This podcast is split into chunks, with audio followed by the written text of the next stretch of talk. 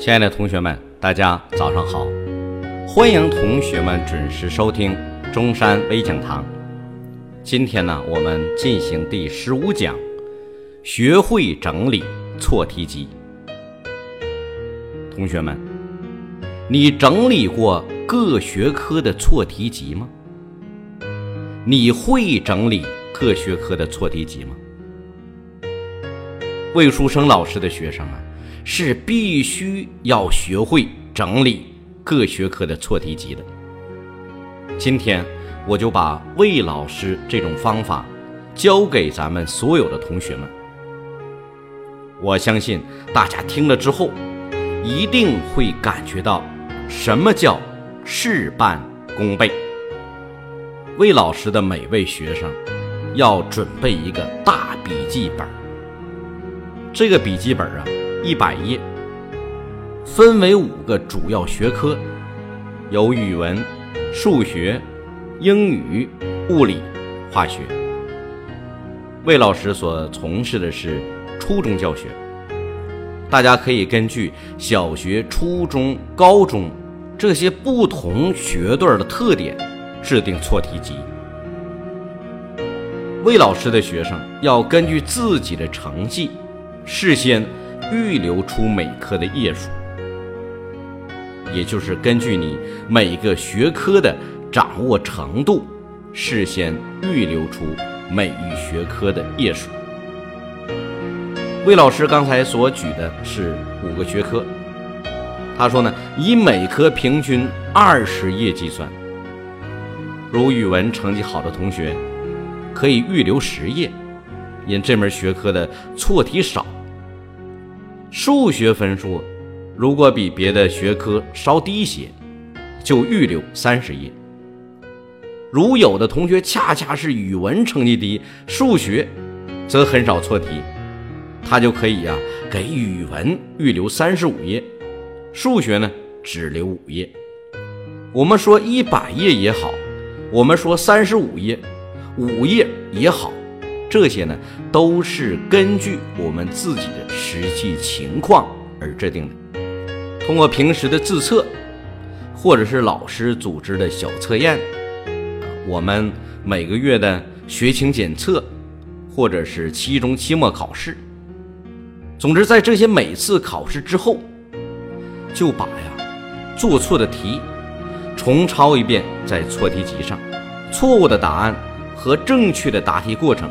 都要写上，必要的时候还要写出错误的原因。这样的错题集，成绩啊比较优秀的学生，一个学年五个学科加在一起，写不了一百页。复习的时候，先看错题集，把错题集上的题再做一遍，这样用时少而复习效率高。可以进行反复的淘汰和训练。魏老师啊，曾经教过一个叫鲁良琪的女同学，她的错题集就整理的格外认真。在有些同学看来根本不值得重视的笔误，她也认真呐分析原因，制定具体的整改措施。她的错题集。比一些成绩不如他的同学写的还要细。正因为他格外认真对待每一点错误，到后来考试啊，他错的题是越来越少。后来以优异成绩考入了清华大学。成绩稍差的同学呢，每次考试丢分多，错题集的量啊。太大，他都想改正了，可结果呢？顾此失彼，每况愈下。魏老师就引导他们，每次只将有可能改正的错题编入错题集，也就是他们只挑自己觉得不服气的，觉得下次能改的部分题编入错题集。这样啊，如果再认真些，就可以考出理想的成绩。也会啊越学越有信心。形式上错题集上的题，他编写少了，实质上他多学了知识。我希望同学们听了刚才我所讲的之后啊，自己也试着整理一下各学科的错题集，哎，也像魏老师的学生那样，根据自己各学科的学习情况，认真整理。